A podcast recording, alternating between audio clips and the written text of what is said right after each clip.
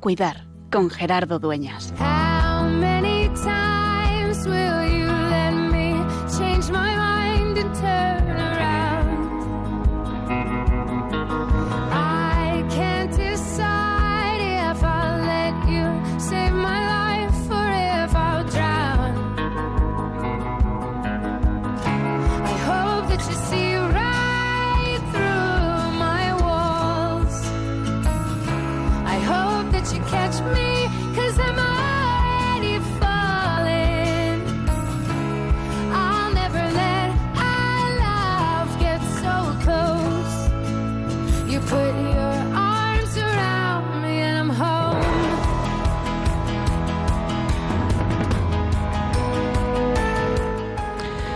Domingo pasado comenzaba el tiempo del Adviento, el tiempo de la preparación a la venida del Señor, el tiempo de la esperanza.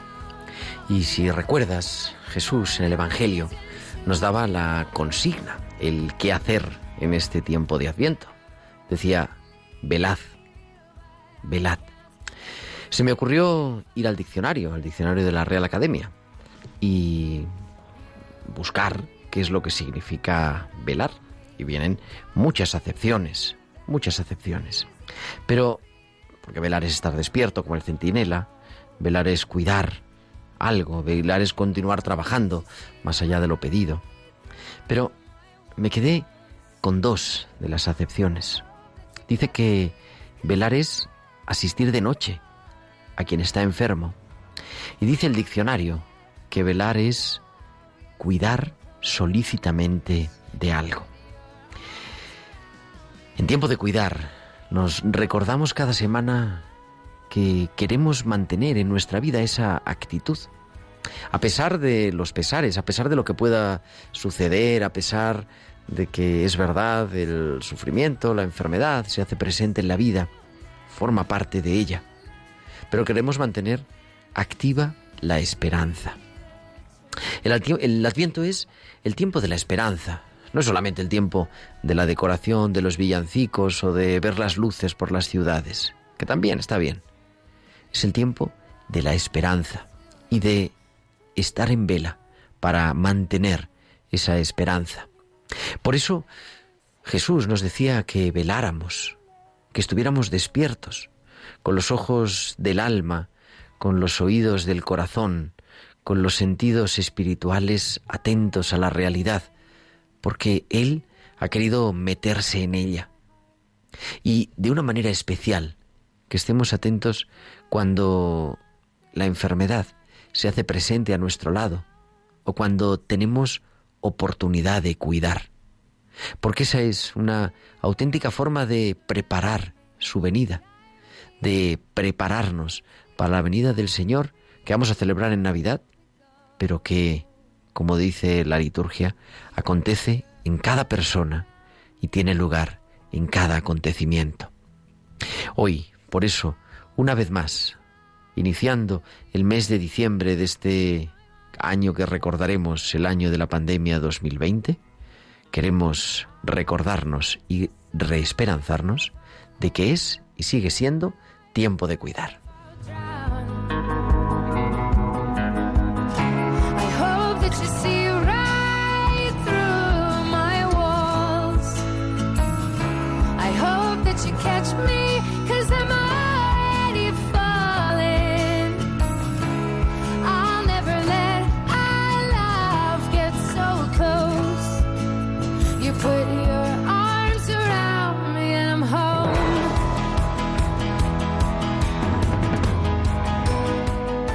Pues muy buenas noches, queridos amigos, oyentes de Radio María. Son las 8 y 5, las 7 y 5 en Canarias y comenzamos en directo desde los estudios centrales de Radio María en Madrid, una nueva edición que es ya la 108, 108 martes, acompañándote en el programa de Pastoral de la Salud de Radio María de 8 a 9 de la noche los martes, de 7 a 8 en Canarias. Y un equipo hoy se nos incorpora un primer espada en el control. Javier Esquinas, muy buenas noches, Javi, bienvenido. Hola, buenas noches, Gerardo, ¿qué tal? Un placer estar contigo aquí. Y con muchas cosas más. Con, bueno, en, nuestra, en la producción está Tibisay López, en la producción musical Bárbara Omar, que además la tenemos confinada y le mandamos un saludo de manera especial. Tamara Lack en la redacción y muchas cosas. ¿Para hablar de qué? ¿De qué vamos a hablar esta noche en tiempo de cuidar? Pues Vamos a hablar de la educación especial. Queremos saber qué es ese mundo apasionante que desconocido, por lo menos para mí, eh, que no sabemos bien en qué consiste, pero que sin embargo acercarnos a él nos llena también de esperanza, de ternura y nos hace poner los valores, creo, en su sitio, nos hace recordarnos qué es lo que es auténticamente importante para cada uno de nosotros. Todo eso y mucho más en tiempo de cuidar y como siempre os recordamos la manera de poneros en contacto con nosotros. Esperamos vuestros mensajes en nuestro correo electrónico tiempo de cuidar arroba radiomaria.es y en las redes sociales. En Facebook somos Radio María España y en Twitter arroba Radio María Spain. Y también podéis publicar aquí en esta red, en Twitter, vuestros comentarios con el hashtag almohadilla tiempo de cuidar. Y además, durante la emisión en directo del programa, os esperamos vuestros mensajes a nuestro chat de WhatsApp del estudio al 668 594 383 668 594 383. Pues son las 8 y 7, las 7 y 7 en Canarias. Tenemos todo preparado y vamos, viajamos hasta el Hospital de Bilbao. Allí, Valcisa nos trae sus hospitales con alma.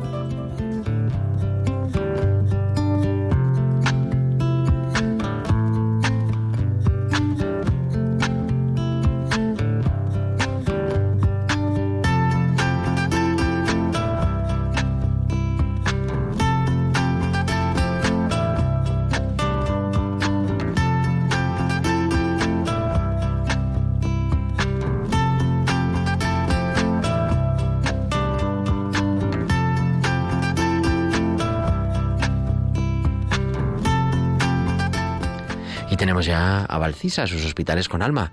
Muy buenas noches, Valcisa. Buenas noches, Gerardo, y buenas noches también a todos los oyentes. Zorionak, 8 de la mañana. Tengo que ver a varios pacientes antes de iniciar la jornada. La prioridad es Carmen. Hoy es su cumpleaños. Hace unos días me dijo que iba a ser su cumpleaños y su hijo me preguntó si podría traerle algo de tarta. Por prescripción médica, Carmen tendría que poder endulzar su día de cumpleaños en el hospital como fuese. Entro en la habitación y le digo, Zorionak, que es felicidades en euskera. Tengo la suerte de ser la primera persona en venir a verte y desearte un feliz cumpleaños. Sonríe y con una voz serena me dice, lo que me gustaría que me regalasen hoy es que alguien me diga que voy mejor. Me quedo sin palabras. ¿Cómo puede ser que una mujer de unos 64 años desee, por su cumpleaños, que algún profesional le diga simplemente vas mejor? Yo hubiese pensado que diría algo como que me den el alta, que pueda estar con toda mi familia, que esto se acabe. ¿Prefiere algo de un profesional antes que de su familia? Después de tanto tiempo que lleva ingresada en el hospital, imagino que la angustia y la desesperación son rivales diarios, o casi diarios, en el combate que está siendo su enfermedad. Saber los regalos que tiene, su familia no le abandona en ningún momento. Está viva. Sabe que las cosas materiales tienen caducidad ella simplemente busca agarrarse a cualquier atisbo de esperanza para que sus días sigan teniendo sentido. alguien que la impulse en seguir por el mismo camino de rehabilitación a pesar de no ver claro el horizonte. Quizás nosotros también nos encontramos angustiados al no tener una orientación clara para nuestra vida. Pararse a pensar sobre lo que da sentido a nuestro origen, nuestro camino y nuestro futuro implica ponerse de forma activa enfrente de nuestra conciencia para descubrir nuestra fuente de vida y seguir, como Carmen, viviendo los días con la mayor paz y serenidad posibles con la esperanza de alcanzar la felicidad verdadera. Entro algunas horas más tarde, la habitación huele a flores. Ya le he dicho que va mejor. Puede salir a pasear. Hasta la semana que viene. Pues hasta la semana que viene, Baltisa.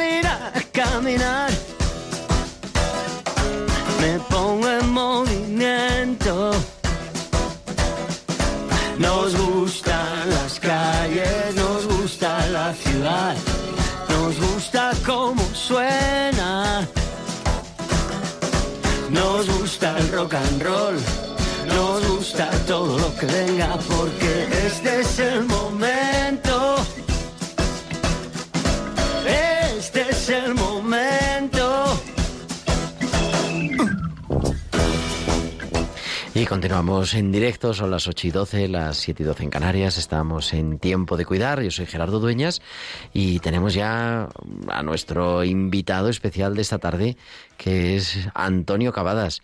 Antonio, muy buenas noches. Hola, buenas noches. Antonio es el jefe de estudios del Colegio A la Par, que se llamaba antes Colegio, creo, Nuestra Señora del Remedio. No, eh, Santo Niño, Jesús Niño Jesús del Remedio, digo yo aquí. Madre mía, que lo he puesto mal. Y que es un colegio de educación especial, ¿no? Así es, un colegio de educación especial, eso es. Y vamos a hablar un poquito de eso. Pero lo primero es, ¿qué es un colegio de educación especial? Para no decirlo yo mal.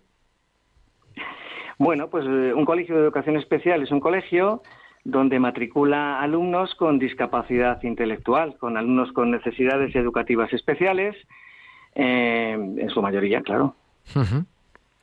Y que, por tanto, mm, se parece a un colegio en unas cosas y no tanto en otras. Vamos, a un colegio de educación ordinaria, podríamos decir. Eh, mira, eh, un colegio de educación especial, por lo menos el nuestro, que atiende población a partir de los 12 años, eh, recibe alumnos pues que vienen en su mayoría de, la ordinaria, en un, régimen de inclusión o de integración. Y bueno, pues llegado el momento se, ve que, que, la escolarización en un centro ordinario pues tiene dificultades por los motivos que sean y es más aconsejable derivar a esos alumnos a un centro específico como el nuestro.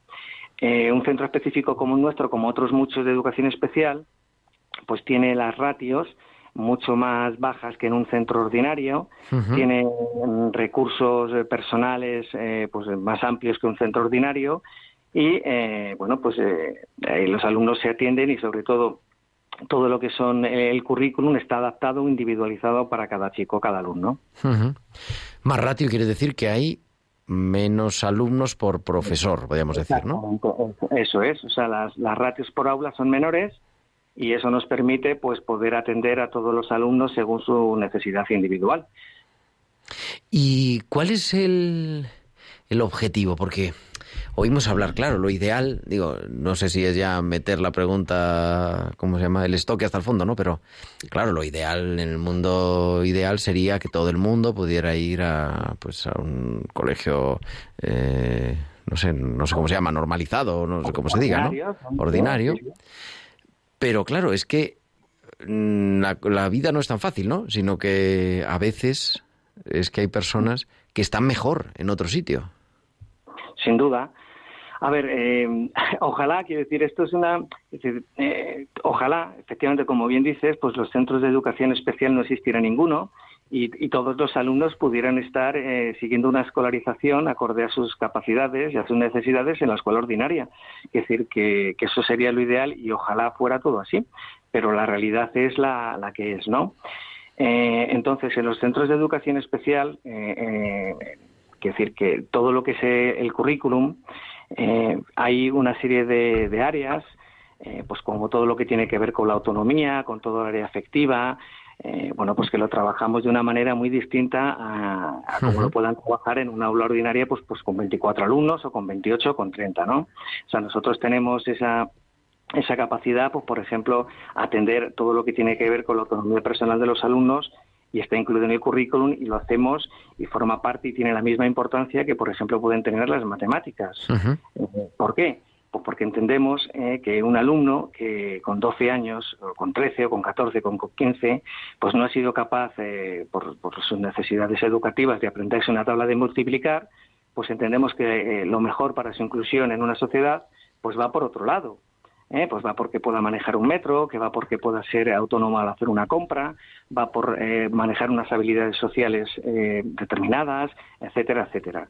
Y ahí es donde entramos nosotros eh, a, jugar, es decir, donde eh, acompañamos a todos estos alumnos pues a trabajar todas estas áreas pues que son eh, vitales en una futura inclusión en la sociedad. Eso es un poco el, sentido que tienen muchos de los centros de educación especial, o sea, prácticamente todos. En la, autonomía personal y social pues cobran una importancia vital. Y que además, claro, será, vamos, será, es diferente para cada persona. Tiene que ser personalizado porque uno puede... Eh, todo el mundo no tiene el mismo nivel de autonomía, dependiendo, me imagino, del tipo de discapacidad o del grado. Claro, claro.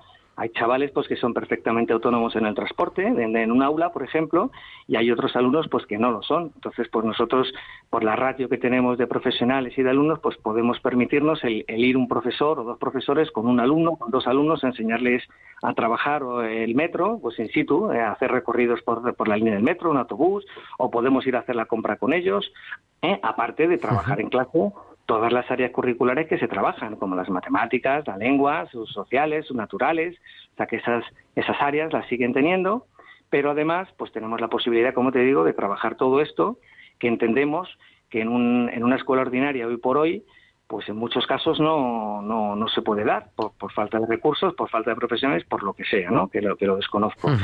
Entonces ahí es donde eh, se plantean una derivación pues, a centros de educación especial. Yo hace este, este verano hemos hecho unos programas especiales, ¿no? Con personas importantes para la pastoral de la salud y me acuerdo que entrevistamos a Monseñor Redrado, el obispo de Hermano de San Juan de Dios, y emérito, y le pregunté, bueno, don José Luis, ¿por qué hermano de San Juan de Dios? Y me dijo, pues, pues no sé, porque bueno, yo quería ser cura, vino uno, me pasó esto tal, ¿no? Pero entonces a lo mejor la respuesta no es de película, pero ¿por qué te metes tú, Antonio, si no lo quieres compartir a nivel personal, en este mundo? Pues, pues mira, yo eh, hice, hice la carrera de pedagogía y yo recuerdo hace, pues fíjate, más de 30 años que, había una, una rama si era de educación especial, había unas asignaturas. A mí siempre me había llamado la, atención el, tema de, la, de los jóvenes, siempre. ¿eh?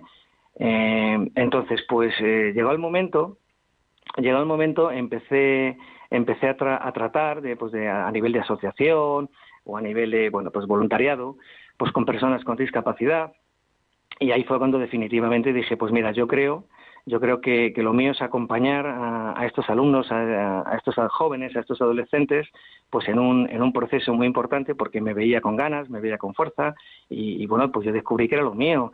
Eh, en ese momento yo hacía mucho deporte, venía de jugar al fútbol y bueno, pues yo pensé que todas esas capacidades pues las podía poner ahí para ayudar y para acompañar a todos estos jóvenes y, bueno, pues, pues sin duda que acerté.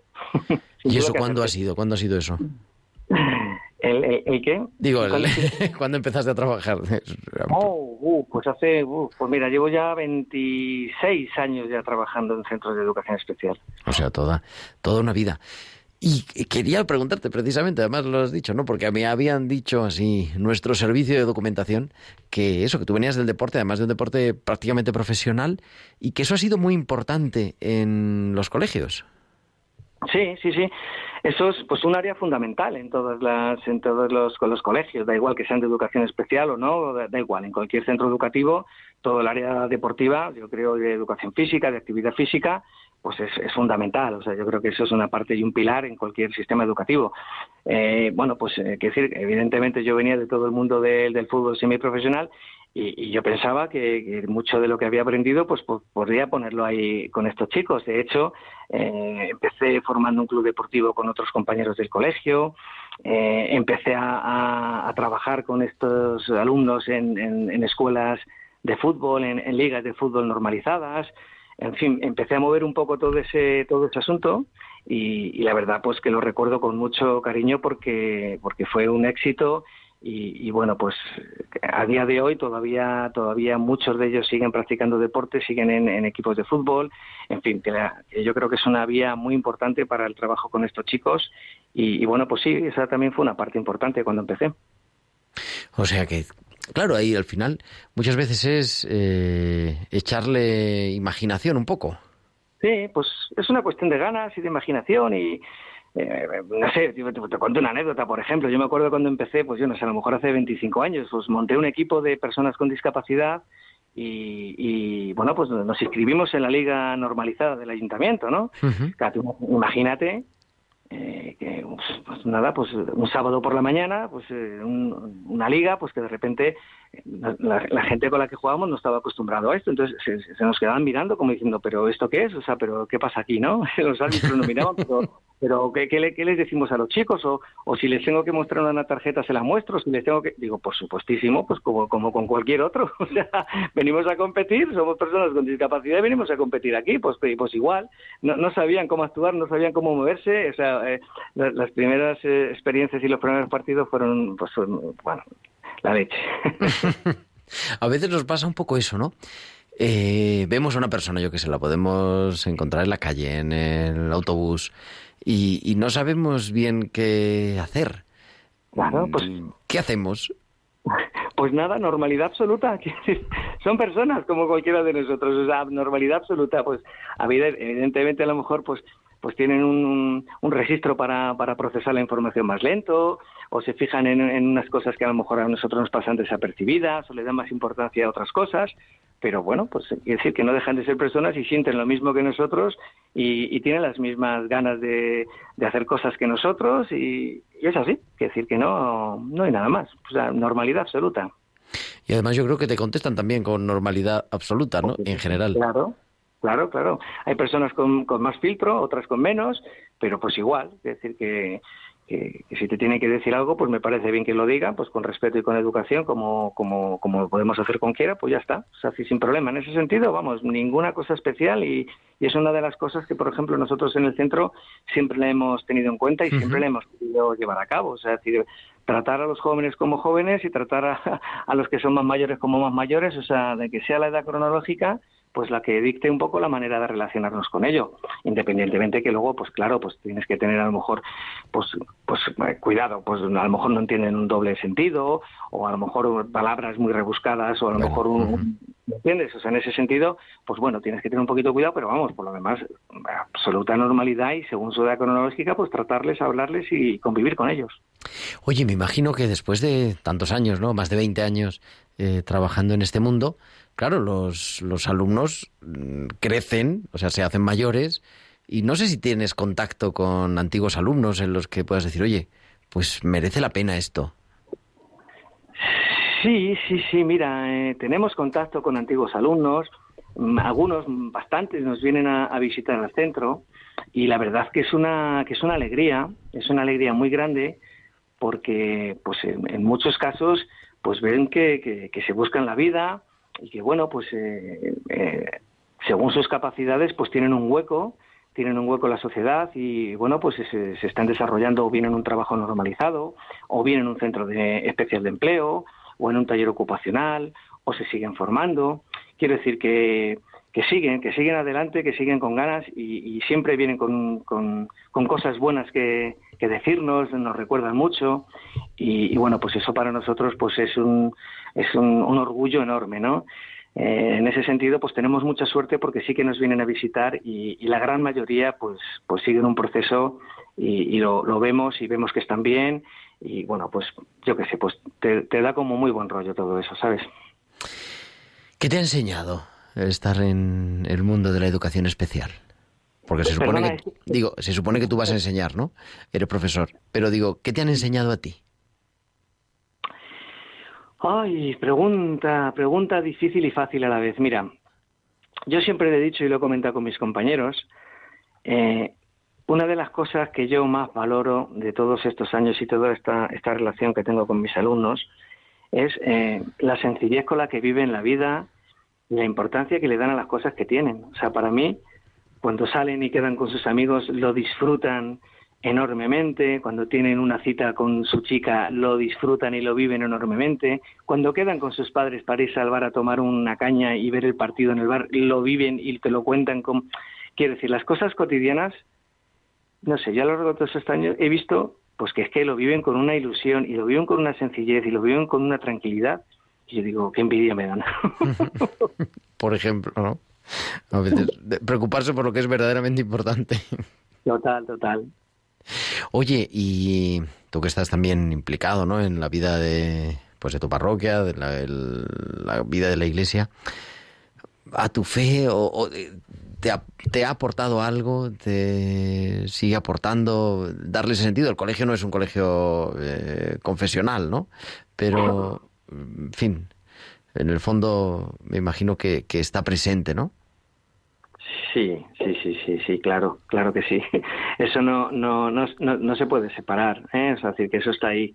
Otra cosa es cómo lo vivas a diario, o, bueno, las conclusiones que puedas sacar, o las reflexiones que puedas hacer, eh, hacer pero, pero eso está ahí, indudablemente, indudablemente que sí, porque muchas veces los que tenemos fe y creemos, pues, pues, pues vemos a, a Dios en muchos sitios y yo lo veo también en mi trabajo. Claro. Es que yo creo que ahí, hombre, es un lugar privilegiado, desde luego. Sí. Entonces, si no fueras futbolista, ¿te volverías a dedicar a esto? Sin duda, sin duda, sin duda. Yo, mira, cuando ya vi que lo del fútbol no, no, que no, eso, eso no, que eso no, que ya se me habían pasado los años, ya empecé a pensar en otras cosas, ¿eh? Y, y, y ya te, como te he dicho antes, no, pues eh, esa parte me, me atraía mucho, me gustaba mucho, me llama mucho la atención. Vamos a hacer un programa especial el 5 de enero, lo anuncian nuestros oyentes, un programa especial porque tenemos tiempo de cuidar, precisamente cae la noche de Reyes en martes, entonces tenemos un programa especial para hacer nuestra carta a los Reyes Magos. Pero la podemos adelantar un poco. Eh, ¿Qué pedirías, no sé a quién, a la sociedad, a la iglesia, al, Estado, para la educación especial? ¿Cuál sería tu carta de los Reyes Magos?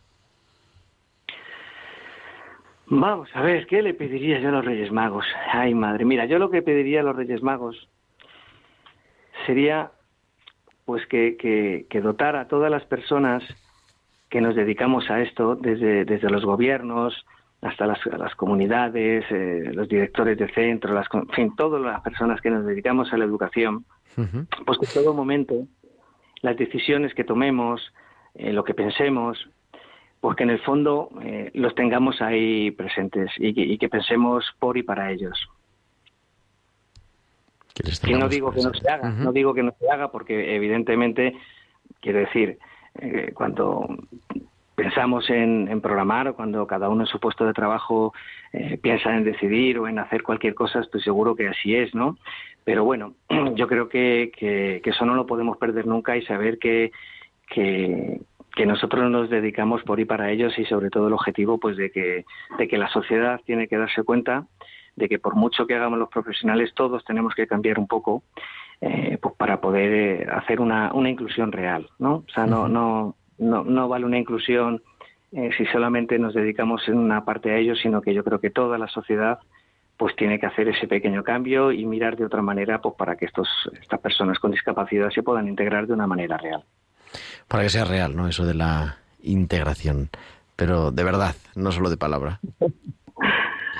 Se están dando pasos, ¿eh? O sea, yo creo que estamos mucho mejor y yo creo que con el cada vez, cada vez eh, se van dando avances y yo creo que la sociedad cada vez se está más sensibilizando más y mejor.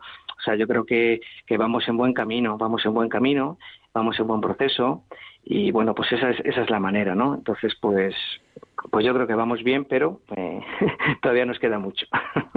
Querido Antonio Cavadas, jefe de estudios del Colegio La Par en Madrid, muchísimas gracias y mucho ánimo. Pues nada, pues muchas gracias a vosotros por invitarme y nada, pues cuando queráis ya sabéis, aquí estoy para lo que queráis, ¿vale? Venga, gracias, buenas noches. Bueno, pues buenas noches Gerardo y un abrazo para todos. Adiós.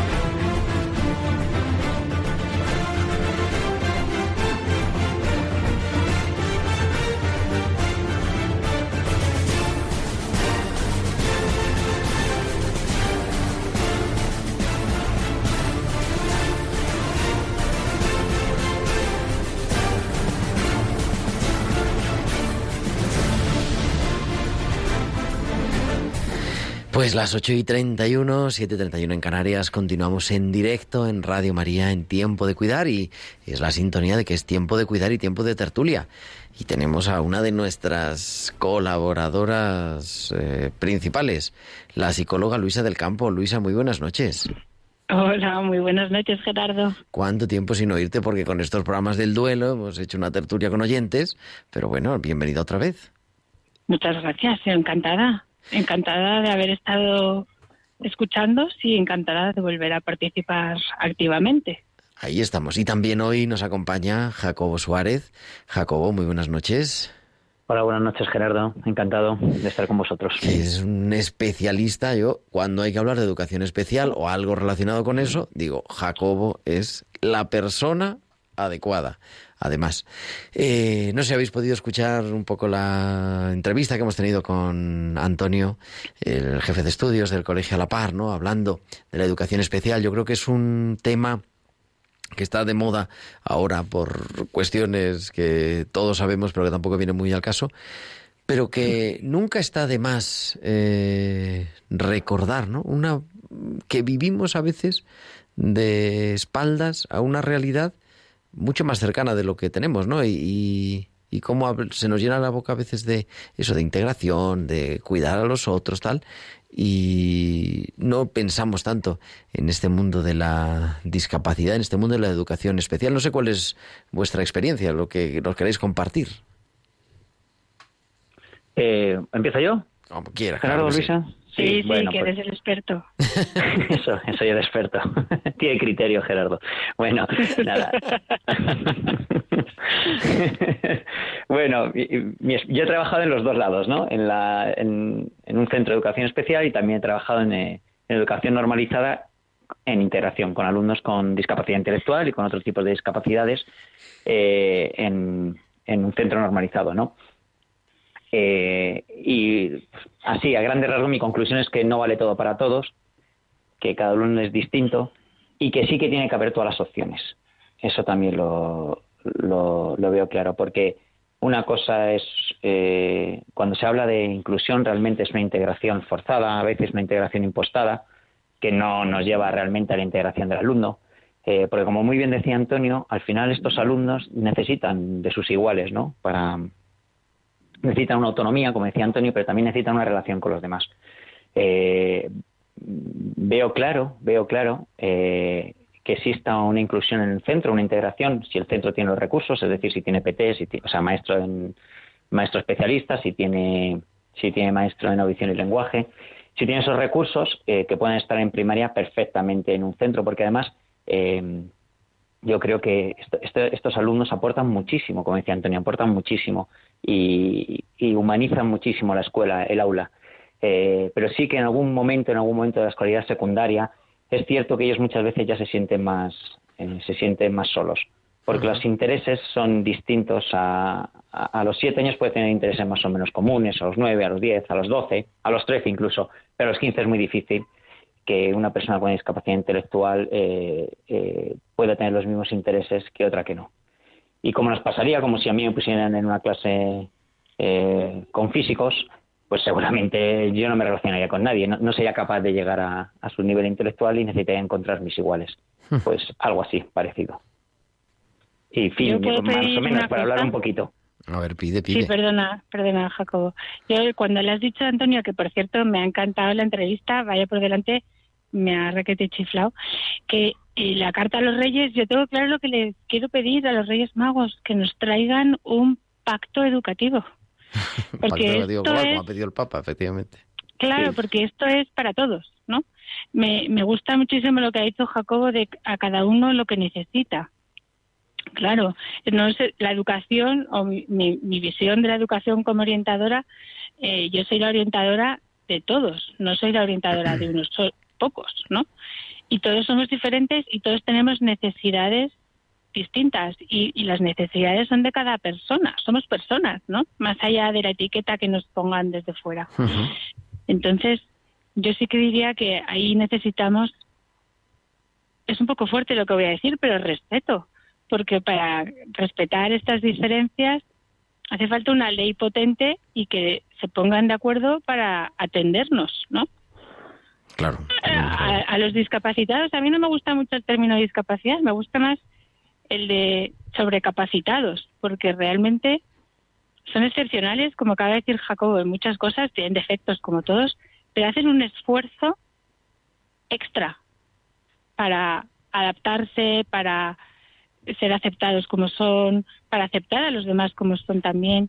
Yo creo que ahí hay un, valor que descubrir que es muy grande, porque de discapacidad nada, es sobrecapacidad. Lo que pasa es que son capacidades... con capacidades diferentes. Claro, yo, yo sí que lo creo realmente, es que son capacidades diferentes. Sí, sí, sí. Todos, ¿no? Pero... Sí, es cierto, en, mi experiencia es así. No, es otra manera a veces de pensar, otra vez, pero es la misma manera, o sea, es, la, distinta manera de pensar, pero es, es, la misma manera de querer y, y, la misma necesidad de ser queridos, ¿no? Entonces, nos da igual, nos da igual si llegan a logaritmos o raíces cuadradas o... sí, más lo, es más lo que... nos une, ¿no? El, sustrato humano, que luego, bueno, lo que tú dices, pero bueno, que uno llega a una, a una cosa y otro llega a otra.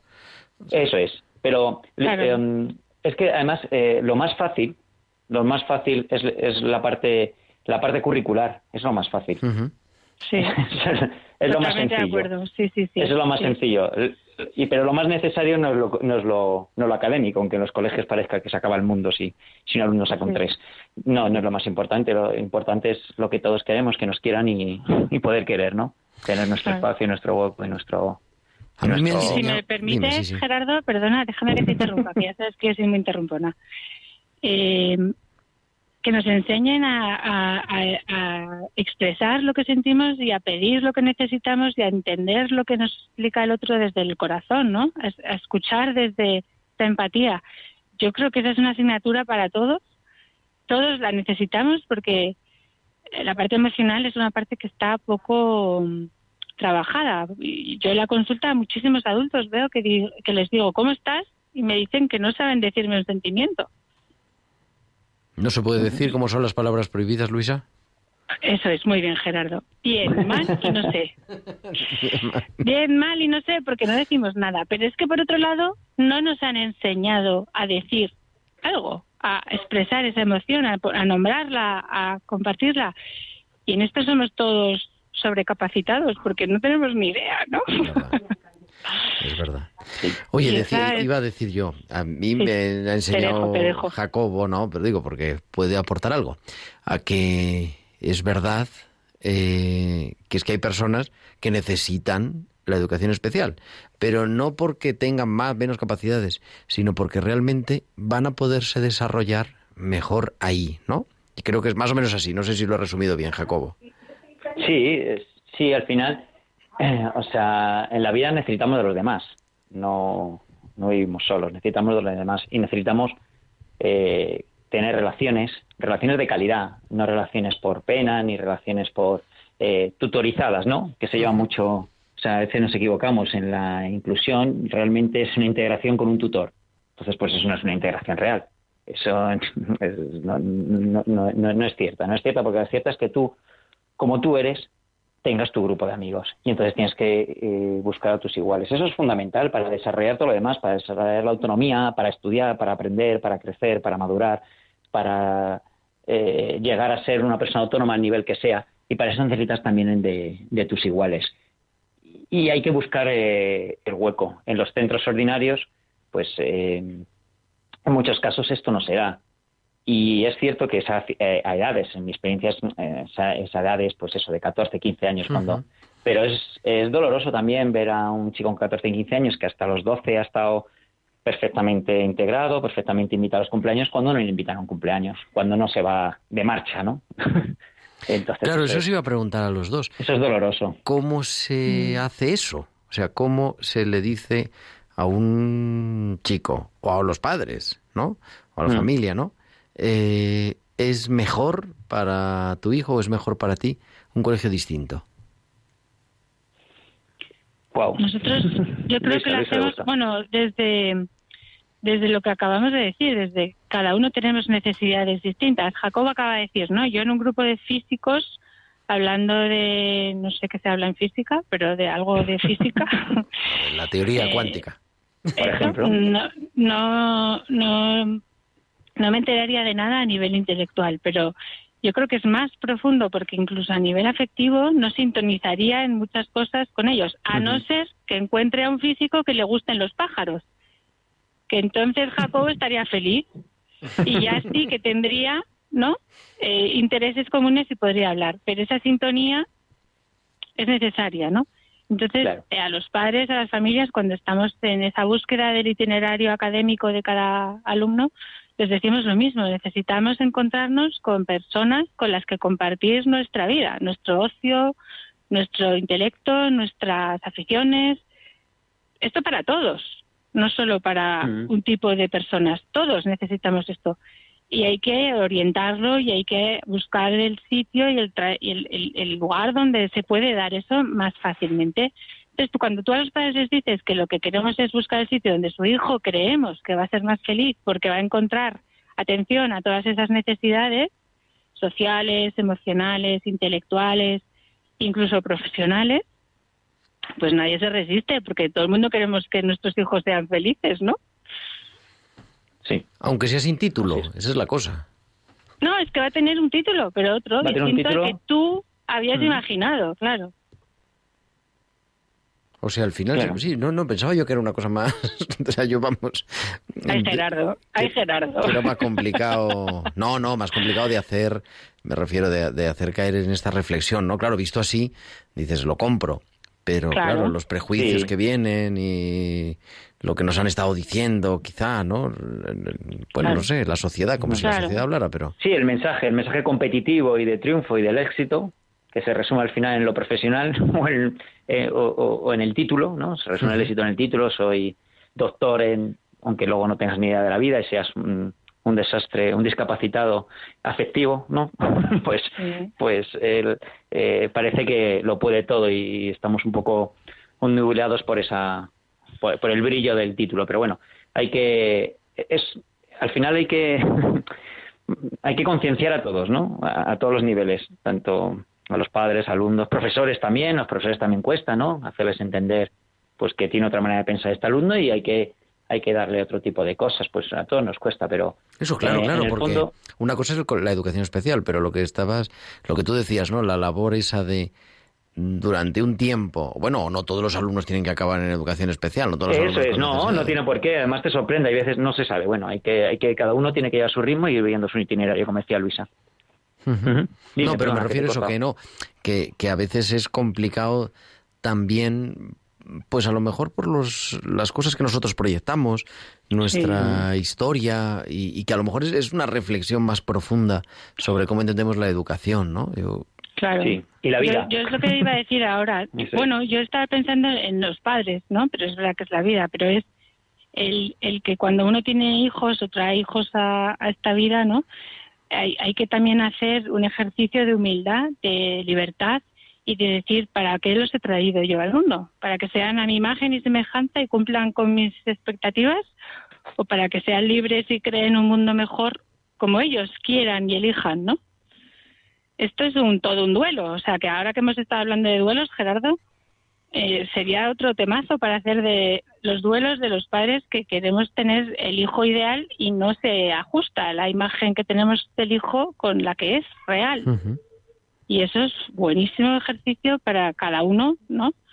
Poder reflexionar sobre, a ver, eh, yo qué estoy haciendo como padre, como madre, ¿no? Como educador, para que este alumno, esta persona sea de verdad lo que él o ella quieren ser, que tengan su propio proyecto de vida, que no va a coincidir con el mío, claro, ni con lo que yo he soñado para ellos, pero es que ese es el reto, ¿no? Quizás, no sé. claro, claro. Sí, y es el milagro también, cuando conseguimos que, que los padres lo entiendan y, y confíen y vean a sus hijos unos años después felices y con un trabajo que a lo mejor es ayudante de, de, de pinche o ayudante de electricista y está el niño feliz y tiene hasta su sueldo. Pues eso es, eso es un triunfo mayor que cualquier doctorado claro, Claro, claro. Y, y, lo ves, y lo ves. Y, y, bueno, y, cómo cambia, ¿no? Porque estos chicos muchas veces siempre han tenido el, papel en la escuela, aunque tengamos integración o inclusión, aunque los protejamos, un poco que eh, el, papel secundario, el papel del alumno que necesita todos los apoyos, pero que, no destaca en nada, si destaca es por lo negativo, eh, porque al final en la escuela se valora el, y se aprecia o se, se, ensalza el que triunfa, ¿no? En lo académico y no en todo lo demás, como decía Luisa. Entonces estos alumnos, por ejemplo, cuando tienen, llegan a cierta edad y hacen un trabajo eh, un buen trabajo en lo que sean, porque son muy profesionales, porque se les prepara para que, para que trabajen, se lo toman como les ha costado tanto llegar, se lo toman con mucho empeño. Eso es luego es un, un éxito para ellos y para su entorno, para la familia, que, que, yo qué sé, que les, devuelve otra vez a las familias una alegría inmensa, ¿no? Porque no pensaban que tampoco sus hijos iban a ser capaces, ¿no? Porque pasamos de un extremo al otro, ¿no? Pensamos de queremos va a ser lo más, a no va a ser nada, a cuando llega a su sitio y es feliz. Pues eso es una, es una maravilla. Eso es una maravilla. No, recordaba, no sé si hemos empezado antes la entrevista con Antonio Cavadas con la sintonía de la película Campeones. Sí, y, recordaba yo cuando le dieron el, yo creo que fue el Goya, ¿no? El Goya por actor de revelación a Jesús Vidal. En ese discurso impresionante acaba diciendo a sus padres, ¿no? Dice, a mí sí me gustaría tener un hijo como yo. Eh, sí, qué grande, sí. Dice, bueno, porque tengo unos padres como vosotros. Eh, claro, es que a veces socialmente es esto, o sea, es una persona con discapacidad, un hijo con discapacidad, eh, desde fuera la sociedad nos lo vende como un desastre, ¿no? Un fracaso, verdaderamente. Y luego estamos viendo, bueno, hombre, tiene problemas como todos, es que los, los sin discapacidad también tienen problemas. Claro. Es que la vida tiene problemas, ¿no? Claro, otras discapacidades tendrán, ¿no? Eso es, eso es. Y, Por eso no me gusta el nombre a mí de discapacidad, porque es que es ver, es ver lo negativo, cuando en realidad todos tenemos puntos fuertes y eh, aspectos más débiles o áreas de mejora, ¿no? Todos. Sí, todos. Depende en que te fijes, pues brillas más en una cosa o en otra. ¿Cómo ves el tema del nombre, Jacobo? esto, eh, esto recuerdo eh, la primera clase cuando asistía a Magisterio de Educación Especial, la primera clase era cambiar el nombre al tema de discapacidad Esa era la primera clase que nos daban, a ver, todo el mundo cómo da sus ideas. ¿eh? Es complicado. Ahora hay, hay una, una definición de, eh, pues no sé si es, o sea, yo creo que es alentada por la ONU, ¿no? Que habla de, de capacidades distintas o algo así, pero tampoco se entiende. el problema es que que tampoco podemos caer en un eufemismo tal que no entendamos lo que queremos decir o lo que queremos. Entonces al final caemos en ese buenismo un poco tonto a veces que no ponemos el nombre y entonces bueno pues se quede. No lo sé no sé cuál es el nombre eh, el nombre. A veces las etiquetas nos ayudan para entenderlo. Si es para eso pues bien. Si no nos ayudan a comprenderlo pues habrá que buscar habrá que buscar otro. Que claro, pero más que el nombre sería la mirada no cambiar la mirada. No miramos lo intelectual tanto cuando en realidad... es como poner el foco, eso, la discapacidad, cuando dices discapacidad intelectual pones el foco solo en, lo intelectual y parcialmente, porque solo lo intelectual, eh, si me apuras, casi puramente memorístico, repetitivo, un aprendizaje eh, de, mm, de razonamiento, pero, pero poco de otras habilidades. eso es, eso es, pero poco de otro de tipo de, eh, de habilidades también cognitivas, como puede ser la empatía, la gestión de las emociones, las habilidades. Eso no, en eso no se pone el énfasis. No, que en el fondo es un canto a, pues eso, a una comprensión integral del ser humano. eso es. Yo creo que nos, sin duda. ayuda a decir así, que es algo profundamente cristiano también. Sin duda, sin duda, sin duda. Claro. En fin, el otro día le decía al jefe de estudios de nuestro cole que tenemos dos alumnos que se podrían meter dentro de este saco de la discapacidad, que yo les daría el Oscar a los mejores alumnos del colegio, porque es que son, de verdad, son, eh, eh, o sea, encarnan los valores más profundos de la escuela marianista que es la nuestra. Y es que eh, seguro que no brillan en lo académico, pero brillan en, en, en el compañerismo que tienen, cómo se cuidan, sonríen, amables, simpáticos, divertidos nunca se quejan. Yo siempre les estoy exigiendo, venga, un poquito más, damos un poquito más, un poquito más, y nunca me dicen, basta, déjalo, estamos cansados. Nunca. Y es que a mí me admiran porque tienen un buen humor, que digo, qué, qué, aprendizaje, aquí la que aprendo soy yo, de ellos. Sí, sin duda. Queridos Luisa del Campo, Jacobo Suárez, muchísimas gracias. Y, y ya sabéis, nos escuchamos pronto aquí en Tiempo de Cuidar.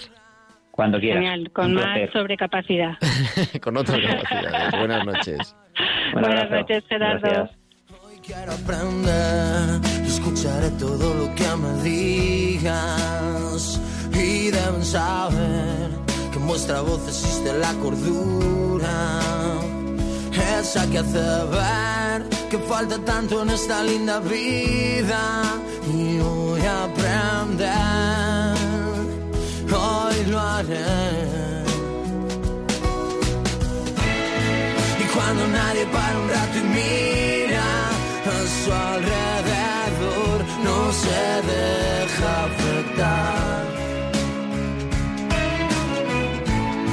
Y es que este mundo gira tan deprisa, solo se llega a pensar locura de los demás y nunca miro la mía.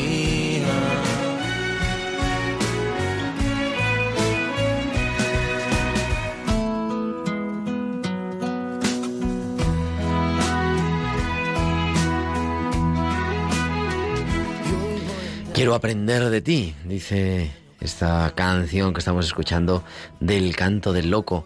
Y yo creo que con eso es con lo que me quedo en este programa que hemos querido dedicar, pues, con motivo de la actualidad, pero en el fondo porque nunca está de más pensar en eso que llamamos la educación especial, que es una manera también especial de salud, de cuidarnos, y porque en el fondo encarnan los valores profundos del humanismo cristiano, del Evangelio, de entender al otro no solamente por una parte, sino como un regalo, como un don de Dios. Por eso podemos decir que aunque sean los que en el sistema tienen que aprender, que nosotros, como dice el canto del loco, queremos también aprender de ellos. existe, que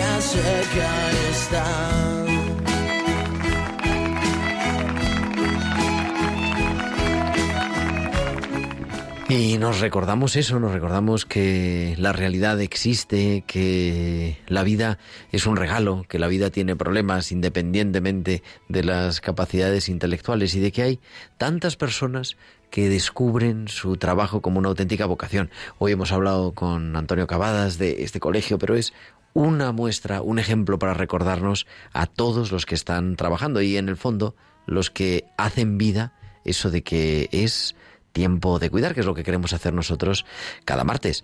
Y la sintonía de nuestro programa nos recuerda que ya estamos llegando al final de esta aventura de este primero de diciembre del año 2020, pero que volveremos la próxima semana. Será el Día de la Inmaculada, el 8 de diciembre a las 8 de la tarde, a las 7 en Canarias. Estaremos aquí y vamos a hablar además un programa muy especial con eh, las matronas, porque este año 2020 es el año especial dedicado internacional a la enfermería y a la matrona y queremos dedicarlo en el Día de la Inmaculada a ellas, pues estaremos aquí. Muchísimas gracias a Javi Esquina en el control de sonido, Javi. Muchas gracias a ti. Y a todos vosotros, como decimos, la próxima semana, el martes a las 8 de la tarde, las 7 en Canarias, aquí en Tiempo de Cuidar. Ahora os dejamos con la programación de Radio María. Un abrazo de vuestro amigo, el diácono Gerardo Dueñas.